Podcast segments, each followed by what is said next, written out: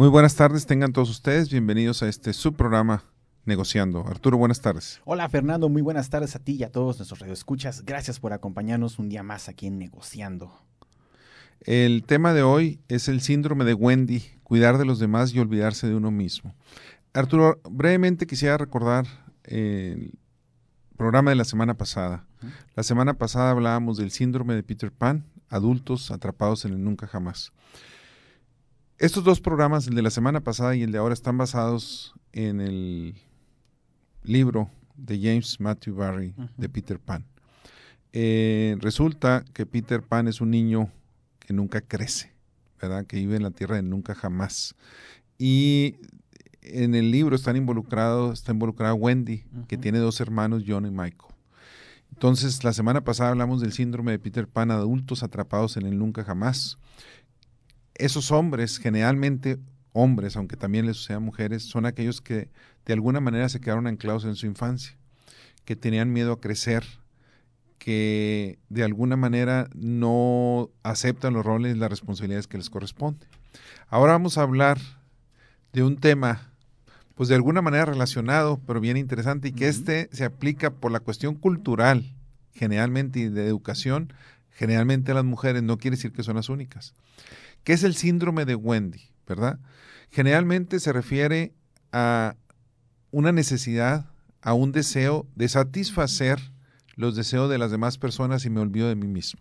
Hay que recordar que Wendy es la contraparte de Peter Pan. Si Peter Pan no le importaba nada y quería solo jugar, Wendy era la preocupona. Nunca crecía y esta eh, hace que los demás no crezcan. Es más, generalmente una Wendy tiene un Peter Pan o varios Peter Pan. Exactamente, es la, es la, que está, este, ¿cómo se llamaríamos? Este, está, es, está obsesionada con el control y hacer las cosas por ellos. Así es. Y de alguna manera trata de satisfacer las necesidades de los hijos, de las, de, alguien más, de la pareja de alguien más. Pero llega a una, a una naturaleza que hemos dicho en este programa tóxica, ¿no, Fernando? Ahora, fíjate, tóxica porque aquí hay un problema psicológico generalmente. De hecho, se habla que el síndrome de Wendy requiere de terapia psicológica. ¿Por qué? Porque son personas que se olvidan de sí mismas, de baja autoestima muchas veces, tratan de complacer a los demás, ¿verdad? Y por lo tanto hay un problema psicológico añadido a eso, ¿verdad? Ahora, generalmente la inteligencia emocional está muy relacionada. ¿Por qué? Porque en este caso es eh, una falta de algo que me falta en la vida y que trato de hacerlo de la manera que yo creo adecuada y la manera que creo adecuada generalmente es satisfaciendo las necesidades de alguien más. Así es, y también tiene que ver con un elemento de control eh, bastante, digamos, peligroso, porque como tú decías, así como esta persona no crece, también esas, las personas a las cuales ella trata de cuidar o sobreproteger tampoco están creciendo. Ahora, algo bien interesante, ¿verdad? Este, el síndrome de Wendy está relacionado con hacerle la vida, facilitarle el camino a los demás. Por ejemplo, nuestros hijos. Pero también es cierto que si yo le quito todas las piedras a mis hijos, no van a crecer. Les estoy perjudicando a final de cuentas. Es como el famoso la famosa historia de la mariposa, ¿verdad? Donde este, después del oruga y trata de salir y convertirse en mariposa, realmente, si uno le ayuda en ese proceso, lo único que hace es perjudicarla de por vida, porque el hecho de que la mariposa trate de salir de ese capullo, de esa, este, le ayuda a realizar cierta fuerza en las alas de tal manera que la va a necesitar después. Si uno le ayuda en ese proceso, prácticamente la destruye y eso sucede también en la vida diaria. El síndrome de Wendy, la persona que tiene síndrome de Wendy muchas veces perjudica en lugar de ayudar a las demás personas. Sí, también tiene que ver con esta frase que luego usan las mamás cuando hablan de otros hijos, ¿no? De, de amigas. Híjole, no saben hacerse un huevo a sus, a sus 30, 25 años no sabe hacerse ni un huevo. yo no, yo no, sé, tú sí sabes. No, te... no, ¿cómo crees? Oye, facilísimo. no, pero no, ya sé, ya sé, no, pues muchas veces haber vivido solo en otro país, ah, definitivamente, creces porque creces, ahí no, no, tienes opción. Pero algo interesante en esto, el síndrome de Wendy está asociado con factores como eh, incluso cuando tu hijo ya está grande, despertarlo porque se le va a hacer tarde para ir al trabajo o porque se le va a hacer tarde para ir a la universidad. Ese tipo de situaciones no los dejas crecer en cosas tan sencillas. O sea, muchas veces en los detalles está el valorar eso, es el hacerlos que sean responsables de ciertas cosas, los va a hacer que sean responsables en un futuro. mientras yo les trate de resolver a mis hijos o a mi pareja todo, lo único que hago es generar personas que van a tener un síndrome de Peter Pan a final de cuentas. Ahora, también no solamente va dirigido a los hijos, también la mamá a veces toma la responsabilidad del padre o, de, incluso del padre y que mantiene la casa y quiere resolver la vida a todos dentro de la casa, incluso al perro. ¿no? Sí, trata de resolver la vida a todos y más que todo para que estén contentos, para que no tengan que preocuparse, para que no tengan que hacer las actividades, yo las hago. Las hace la, la persona que tiene el síndrome de Wendy. Y hay unos miedos ocultos ahí muy interesantes que veremos más adelante, de hecho.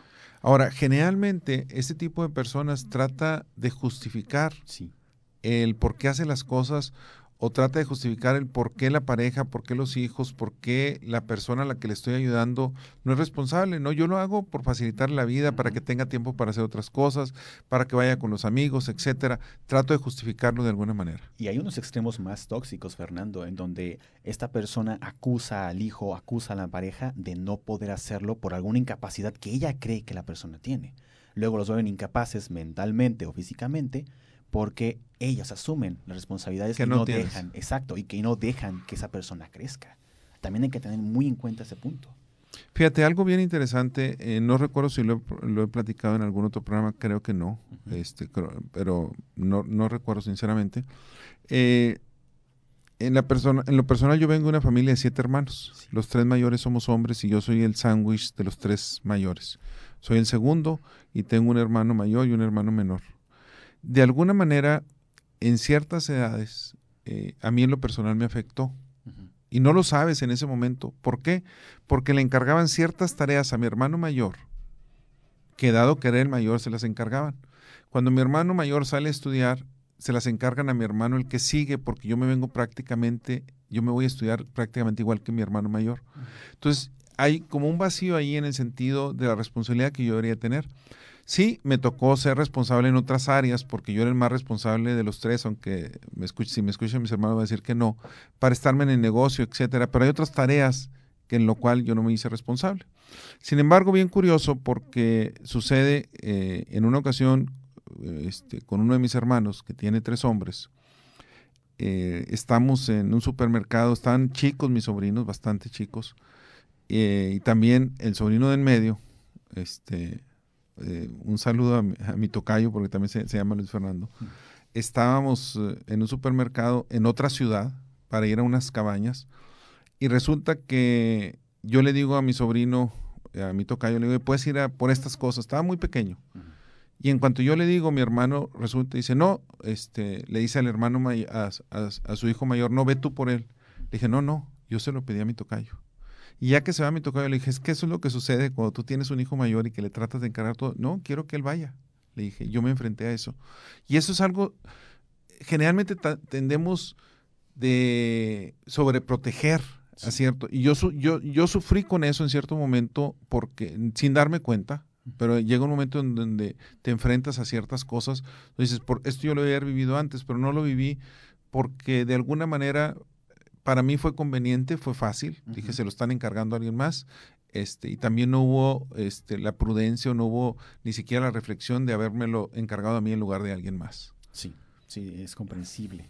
Y ahora, hablando acerca de estas personas, hay elementos que las identifican, lo que llamaríamos características, Fernando, y tiene que ver, por ejemplo, con esas mamás que ayudas a cortar la zanahoria y no les gustó cómo la cortaste porque no quedaron como perfectos cuadritos. Antes de eso, Arturo, me gustaría nada más mencionar eh, las referencias. Ah. Eh, la doctora Vanessa Fernández nos habla del síndrome de Wendy. Eh, Paula Díaz nos habla de algunas características de las personas que padecen el síndrome de Wendy y una de esas características es la que tú acabas de mencionar. Es, son personas que no saben delegar, que no quieren delegar porque tienen miedo a delegar, porque no confían en nadie más, porque son demasiado perfeccionistas y pues lo tienen que hacer ellas. Entonces eso genera también eh, que nadie más eh, alrededor mío crezca, dado que lo tengo que hacer yo solo porque nada más confío en mí mismo. Y cuidado, porque también la gente va a querer abandonarte si empiezas a tomar esas decisiones de ser perfeccionista. A final de cuentas, sí, el perfeccionismo es bueno hasta cierto nivel, hasta cierto punto, pero realmente afecta bastante en el largo plazo. Muy bien, vamos a una pausa y regresamos. Gracias por continuar aquí negociando el tema de hoy, el síndrome de Wendy, cuidar de los demás y olvidarse de uno mismo. Recuerde que el programa de la semana pasada fue el síndrome de Peter Pan, adultos atrapados en el nunca, en el nunca jamás, y los programas están realmente relacionados, ¿verdad? Características de las personas que padecen el síndrome de Wendy, ya mencionamos ahorita que de alguna manera no saben delegar, son perfeccionistas y no confían en nadie más. ¿Qué más, Arturo? Así es, y también tiene que ver con otro elemento y es, al ser perfeccionistas y no saber de este, delegar, también empiezan a crear una tendencia de sentirse que son imprescindibles en la casa. Que y que son los únicos. Exacto, si ellos no están, se cae la casa, ¿no? O se cae la chamba, se cae el negocio, se cae la vida de los demás si no están ahí. Y es otro elemento de toxicidad ahí. Ahora hay algo bien interesante, y aquí surgen los famosos mártires o las famosas mártires, oh, donde de alguna manera eh, sienten que lo están haciendo por como sacrificio, me estoy sacrificando por ustedes, e incluso manipulo con eso, ¿verdad? Oh. Este, entonces también alguien que tiene el síndrome de Wendy puede llegar a manipular a manipular en el sentido, este, lo hago por ustedes, entiendan, este, y yo soy la única persona que tiene que estar haciendo todo esto, etcétera. Entonces puede caer también en eso. Entonces cuidado nada más con ese, sobre todo cuando detectamos que alguien tiene el síndrome de Wendy. Aunque me esté protegiendo, yo debo ser consciente de que no es conveniente para mi crecimiento incluso. ¿verdad? para el tuyo, ni o sea, si mi pareja tiene síndrome de Wendy y me va a facilitar la vida, a final de cuentas me va a afectar a mí. Y también eh, a lo que comentas de esto es también que toman una, una tendencia de, digamos, sacrificio, de todo lo que hacen, tienen que ser agradecido porque ellos están entregándolo todo por ti, ¿no? Un elemento, como decías, de sacrificio, de sacrificio, y dicen que es amor. Y se olvidan incluso de su salud, o, sea, se olvidan de, cómo están físicamente por dedicarse a los demás. No, y mentalmente van generando. Pero te lo reclaman después. Sí, y eso ya es, como decimos, muy tóxico. A final de cuentas, sí. Ahora, otra cosa interesante, ya lo habíamos mencionado ahorita, generalmente cuando hay una Wendy hay un Peter Pan, ¿verdad? Cuando hay una persona que asume las responsabilidades de las demás, pues quiere decir que hay alguien que nunca crece, es alguien que no quiere salir, que no acepta las responsabilidades que vienen, etcétera. Entonces, generalmente una Wendy tiene asociada un Peter Pan. Ahora, puede ser un hombre como Wendy, con el síndrome de Wendy y puede ser una mujer con el síndrome de Peter, Pan. Generalmente el síndrome de Wendy está asociado a las mujeres por nuestra cultura, por nuestra educación y el síndrome de Peter Pan a los hombres, pero no puede, no quiere decir que exclusivamente de esos. Y hay que recordar que para todo roto hay un descosido, ¿no? Definitivamente. se encuentran esas dos Definitivamente. tendencias. Una cosa bien interesante es, eh, Paula Díaz nos dice, eh, una persona con el síndrome de Wendy tiende a evitar los conflictos. Y esa es una parte eh, que necesitamos entender y entenderlo porque nuestra cultura no estamos muchas veces acostumbrados a ser asertivos, no estamos acostumbrados a dialogar o a confrontar, a, administrar los conflictos de la mejor manera, sino evadir los conflictos. Evadir los conflictos significa que a la larga voy a tener un conflicto mucho mayor, lo más probable que tenga. Y es porque no estamos acostumbrados, porque no hemos sido educados así, porque nuestra cultura es de evadir muchas veces, no de confrontar. Y por confrontar no quiere decir que me tenga que estar peleando, pero confrontar de una manera asertiva, de una manera de diálogo, de una manera que, es, que podamos llegar a una solución. No se trata de evitar conflictos, se trata de administrar conflictos, de, de manejar esos conflictos de la mejor manera para poder encontrar una solución este, de los que estemos en ese conflicto involucrados. Ahora, aquí hay un elemento que tiene que ver con este punto de responsabilidad que comentabas, y es también que tienden a, como se responsabilizan de las cosas de los demás y que no tienen nada que ver con ellas, tienden a sentirse culpables cuando no realizan algo. Y se lo echan a sí mismas y también te lo hacen saber a ti o a las personas que están a su alrededor, lo externan.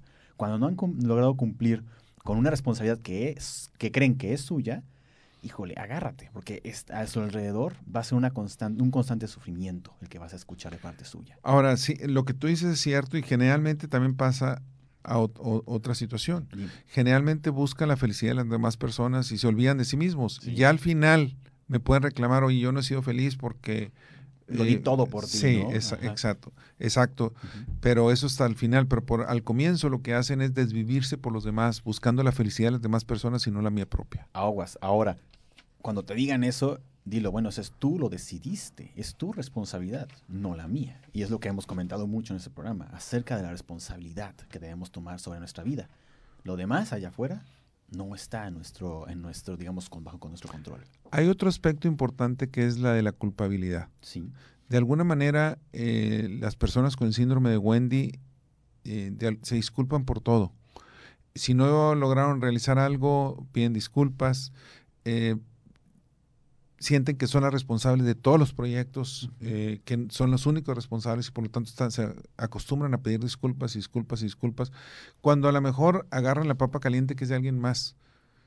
Pero sin embargo la tomo, en, si yo tengo el síndrome de Wendy, la tomo en mis manos y me disculpo, no, pues disculpa, este, me siento culpable, etcétera, Sí. este, latigazos, me doy de latigazos. Sí, sí. Y comentabas también un punto interesante. Eh, hablabas acerca de que evitan los conflictos y también, por lo tanto, evitan hacer sufrir a otros. Como creen que su la felicidad de otros depende de lo que ellos hacen, tratan de evitar que los otros sufran. Y ahí es también cuando lo que comentábamos. Puede haber un peligro de que las personas no crezcan. Y también puede haber un peligro de que las personas, eh, digamos, puedan enfrentar un conflicto. E incluso, como dices, se hace daño a sí misma. Déjame te digo, este, voy a mencionar algunos ejemplos, si no, aquí sí menciono el pecado mandó el pecador, porque es, este, eh, de alguna manera, cuando hablamos del síndrome de Wendy, son personas demasiado sumisas. ¿verdad? Este, y hay que tener cuidado con eso, ¿verdad? Ahí me ha tocado en lo personal, este, conocer ciertas situaciones, y voy a decir una de ellas, por ejemplo, donde una madre es tan buena madre que es muy mala madre, ¿verdad? ¿Qué quiero decir? Es un pan de Dios, es la mejor madre desde el punto de vista con un carácter tremendo, pero la manera como le hablan sus hijos es de una manera horrible porque no supo poner límites, ¿verdad? Y me ha tocado ver que esos hijos que le hablan así a la madre, le hablan así a su esposa. Y cuando le hablan así a su esposa, los hijos de esas personas, los hijos de esa esposa, ahora le hablan igual a la esposa que a, a su madre y se y va a la cadena, ¿verdad? Y es una cosa demasiado triste. Y es está relacionado con todo esto. Y es todo empieza por alguien que tuvo el síndrome de Wendy.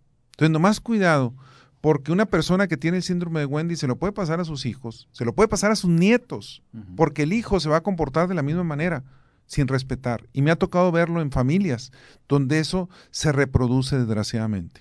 Ahora, lo que quiero agregar algo que tú comentas, y no solamente es hacia los padres, sino también hacia las personas alrededor. Los elementos de autoridad, los elementos de, digamos, jerarquías, esas personas se las pasan o las evitan. Incluso, incluso como dices, no hablan de una manera adecuada, no se comportan ni conforme a su edad, ni conforme a la jerarquía que están este, viviendo. Y es también algo problemático más adelante para sus relaciones y su vida, tanto amorosa, profesional, como incluso este, autoestima. Gema Sánchez Cueva nos dice algo bien interesante. Dime. Dice, una de las principales causas del síndrome de Wendy es el miedo a que puedo llegar a ser abandonado o miedo al rechazo. Sí. Cuando yo tengo miedo al rechazo, miedo a ser abandonado, se puede generar fácilmente el síndrome de Wendy. Porque para que no me abandonen, para que me acepten, voy a hacer cosas que le hagan sentir feliz a la demás persona, aun y cuando pueden ir en contra de mi dignidad, aun y cuando pueden ir en contra de cosas, eh, en contra de mi persona. Y eso es algo, es algo triste realmente. Sí, y eso es por baja autoestima generalmente. Entonces, un miedo al rechazo, abandono, eh, muchas veces es la causa del síndrome de Wendy. Sí, y también es un elemento de búsqueda de control en los demás, creyendo que hacemos buenas cosas para los demás, creemos que tenemos un control sobre ellos. Y generalmente este miedo es irracional, Así Arturo, es. desgraciadamente, muchas veces es irracional y muchas veces tiene características patológicas. Son generalmente personas que han pasado por situaciones muy difíciles y por lo tanto eh, la manera como quiero quedar bien es haciendo el trabajo de los demás, asumiendo las responsabilidades de, los demás.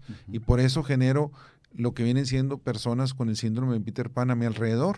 Sí, Por el miedo que yo tengo al rechazo, al abandono, voy a tratar de hacer todo lo posible para tener contento, a- contentas a las personas que me rodean a mí. sí, totalmente de acuerdo. Y son elementos también que, que entran en la parte cultural. De una, de una sociedad. Bueno, ah, como hemos mencionado, la cultura tiene que ver muchísimo con este, con este síndrome. Muy bien, ¿les parece? Damos una pausa y regresamos. Gracias por continuar aquí en Negociando. El tema de hoy, el síndrome de Wendy, cuidar de los demás y olvidarse de uno mismo. Arturo, este, querías mandar unos saludos. De hecho, quiero mandarle un saludo a, a Eduardo, que mientras le leía este, este tema, me dijo, y, te lo voy a leer, es textual, no puedes hacer feliz a todo el mundo, no eres un tarro de Nutella. Saludos a Eduardo por tan finas palabras y siempre tan profundo de sabiduría.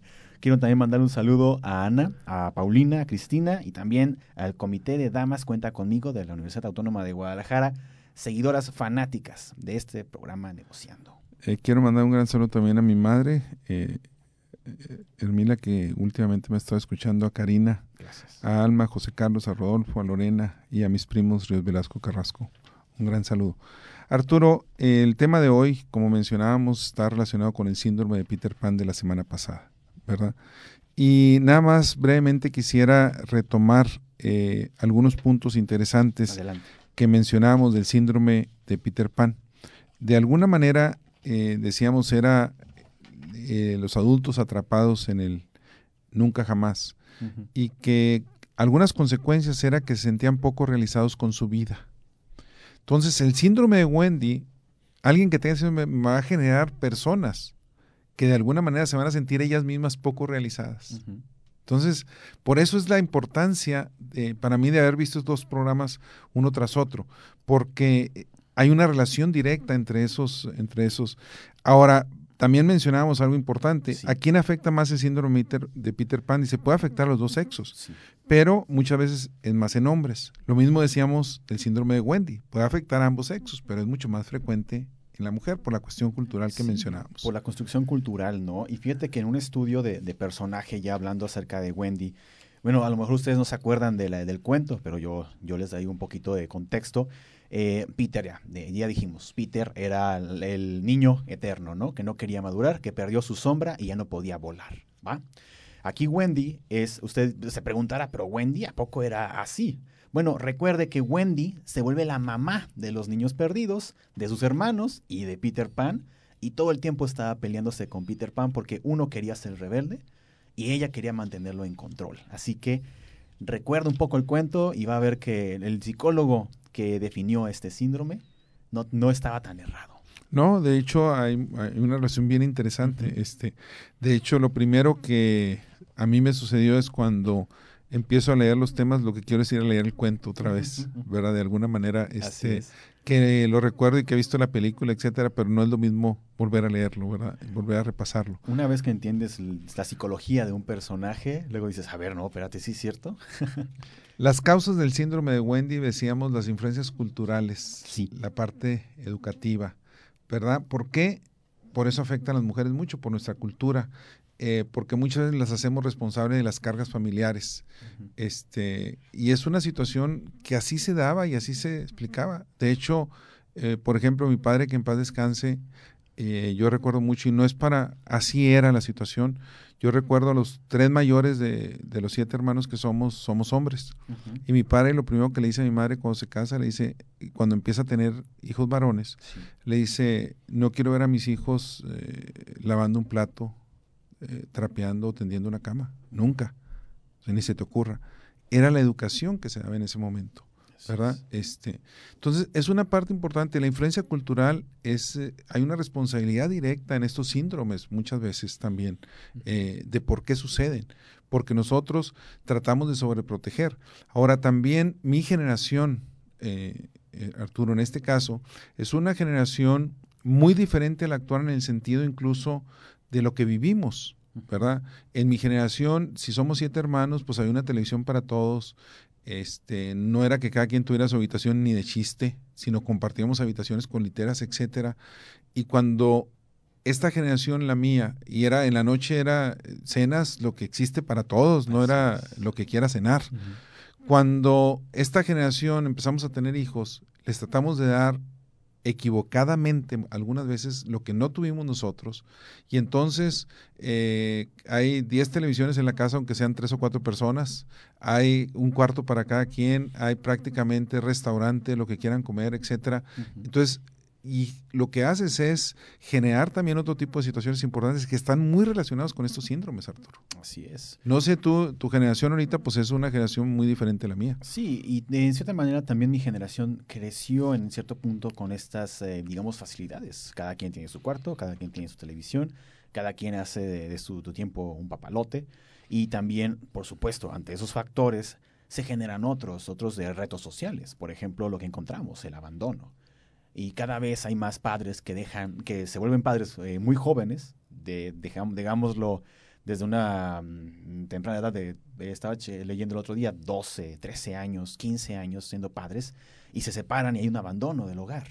Y entonces empiezan esta serie de problemas. Y uno de los factores es el abandono o una exigencia alta de los estándares familiares. Ahora, ¿por qué se da el síndrome de Wendy? Gema Sánchez nos dice, tiene que ver mucho en la baja autoestima, sí.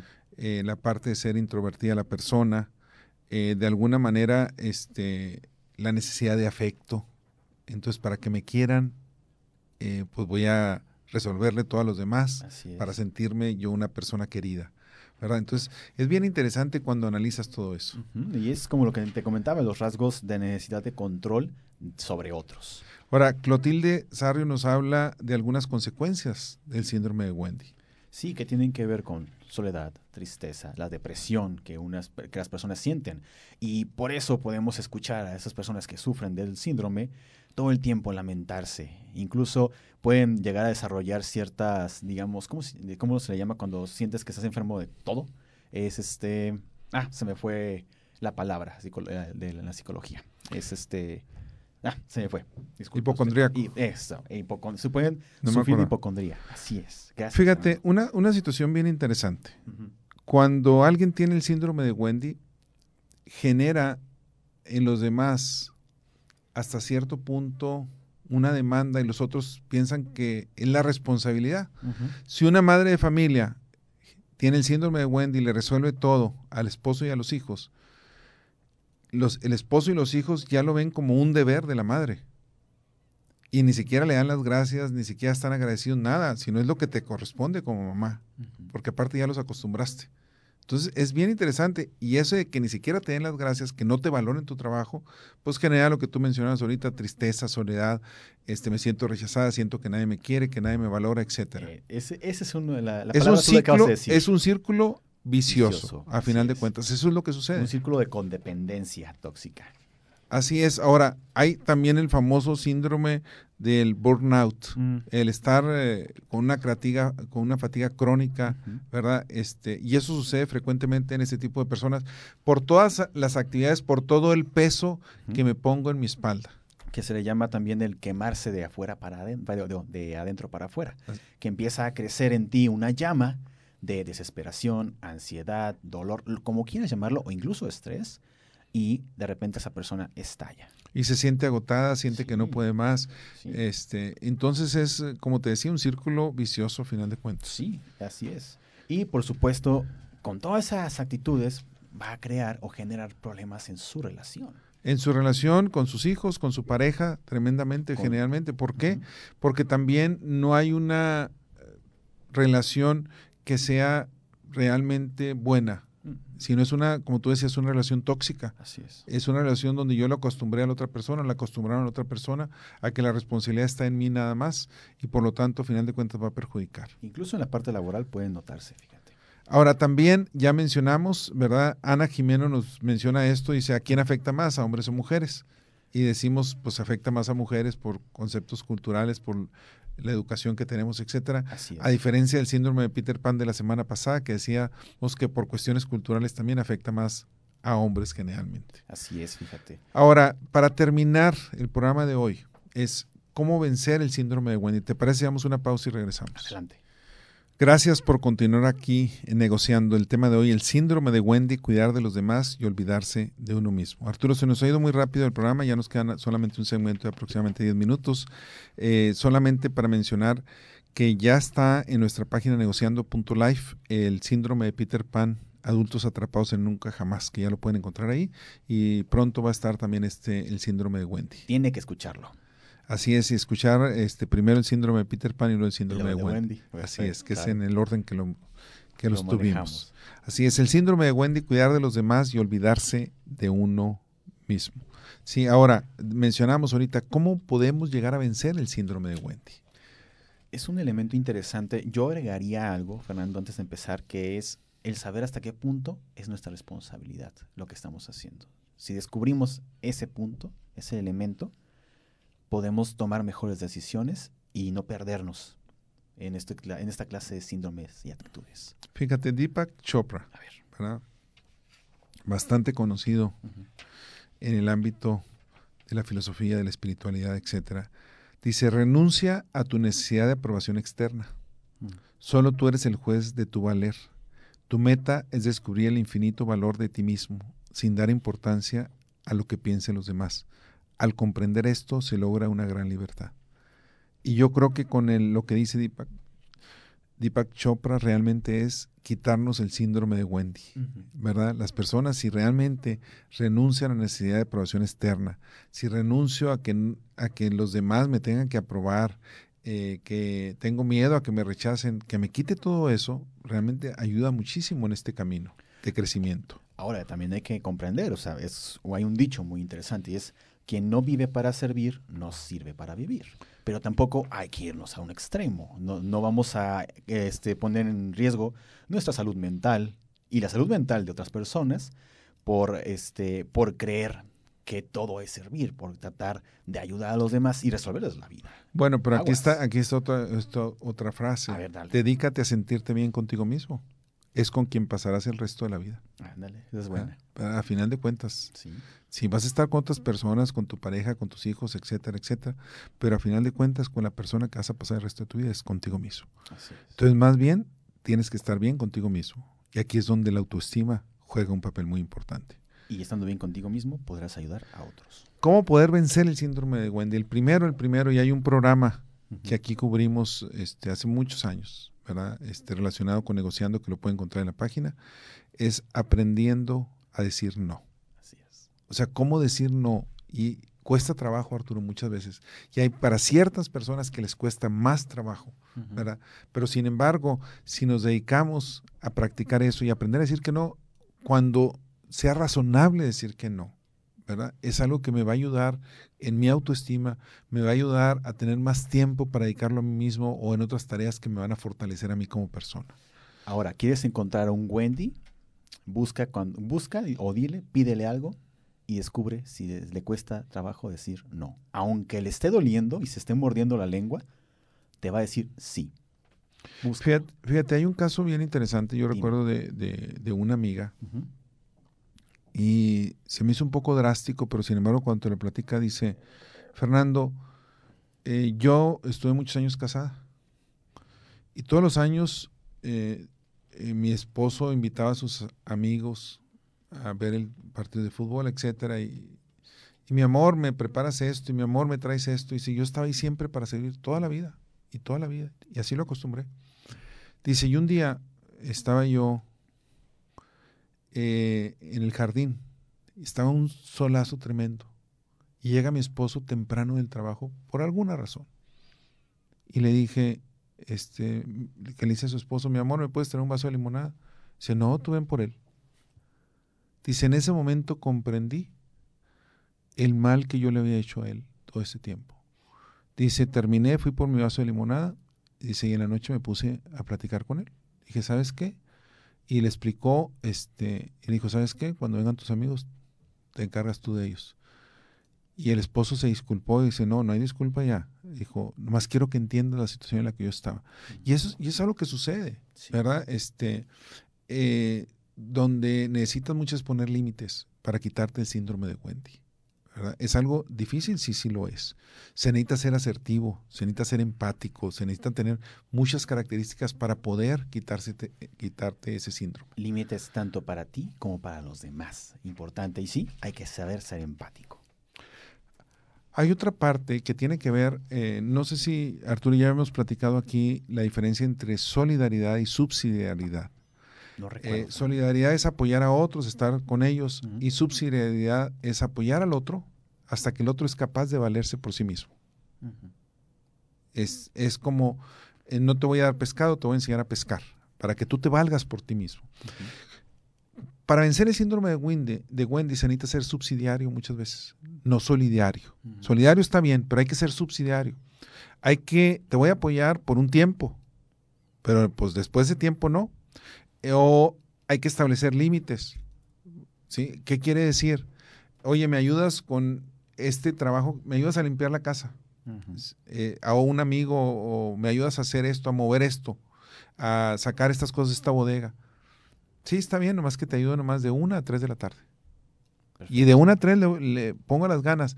Pero después de las tres no, aunque pudiera hacerlo, porque a lo mejor conozco a la persona y sé que es abusiva, etcétera, etcétera, y soy tu amigo y te voy a ayudar hasta ahí. Hay que, muchas veces hay que poner límites de tiempo para que darle a entender a otra persona que después de ahí estás tú por tu cuenta. Sí, límite de capacidades. Eh, un ejemplo muy básico, cuando una mamá, es, bueno, cuando un niño llega a cierta edad, la mamá debe ayudarlo o más bien educarlo para que se abroche las agujetas, para que limpie su cama, enseñarlo a hacer lo que debe hacer para poder salir más este, adelante en la vida y que no se acostumbre a que la mamá le está haciendo todo. Una parte bien interesante es trabajar en la autoestima. Eh, Maxwell Maltz decía lo siguiente, dice, la autoestima baja es como conducir por la vida con el freno de mano puesto. O sea, a final de cuentas, estás limitado como persona, estás limitado en lo que vas a hacer. Ahora, no es fácil decir, aumenta tu autoestima y ya este, me voy a tomar una taza de autoestima, etcétera. No, pues no. Pero- Pero hay maneras sencillas de empezar a trabajar en eso. Una de ellas, rodéate de gente positiva. Rodéate de gente que te valore, rodéate de gente que piense igual que tú en algunas cosas que son importantes para ti. Ahora también hay que aprender a valorarse, Fernando. Digo, no infravalorarse, no hay que confundirlo. Hay que aprender a valorarse. Y como decías, hay que aprender a valorar nuestro tiempo. Hay que aprender a valorar, a valorar quiénes somos, qué estamos haciendo y cuáles son nuestras responsabilidades con sus límites y también con los deseos que queremos tener. Si vivimos para la aprobación de los demás, a final de cuentas, nos vamos a morir de algún rechazo. Así es. Si nada más vivo para que los demás me aprueben, los rechazos me van a matar, tarde o temprano, porque eso es lo importante para mí, porque estoy poniendo, les estoy dando poder a las demás personas. Arturo, nos quedan dos minutos, ¿qué nos puedes decir brevemente? Fíjate, es esto, es un dicho que me encontré. Gran trabajo tiene quien contentar a todos quiere. Así es, y no somos monedita de oro. Y no somos ¿verdad? monita de oro. Este, no podemos complacer a todo el mundo. No. Y esa es una de las partes importantes, ¿verdad? Este, voy a pisar callos algunas veces en la vida, me puedo disculpar, eh, hay cosas, a lo mejor yo no te voy a agradar a ti, Arturo, y tengo que entenderlo. Debo ser capaz de vivir con eso, ¿verdad? Sin embargo, tratando de ser buena persona, tratando de dar las gracias, tratando de ser empático como persona, pero aún con eso, nada me garantiza que le voy a caer bien a todas las personas. Y debo aprender a vivir con eso y no por eso sentirme mal. Porque alguien con el síndrome de Wendy de alguna manera se siente mal cuando no le cae bien a las personas o no le cae bien a algo. Y ni modo, si no le caigo bien a algo, pues a otros les caeré bien. Es parte de la vida. Responsabilízate de lo que te toca. Así es. Ahora, a final de cuentas, para vencer el síndrome de Wendy, si no puedes, si con las lecturas que tengas, pues busca ayuda. Así es. No hay más, Artur, para esto. Bueno, pues más que todo agradecerles el que nos hayan escuchado la semana pasada con el síndrome de Peter Pan y esta semana con el síndrome de Wendy. Los invitamos a continuar con nuestra programación. Tengan ustedes muy buenas tardes.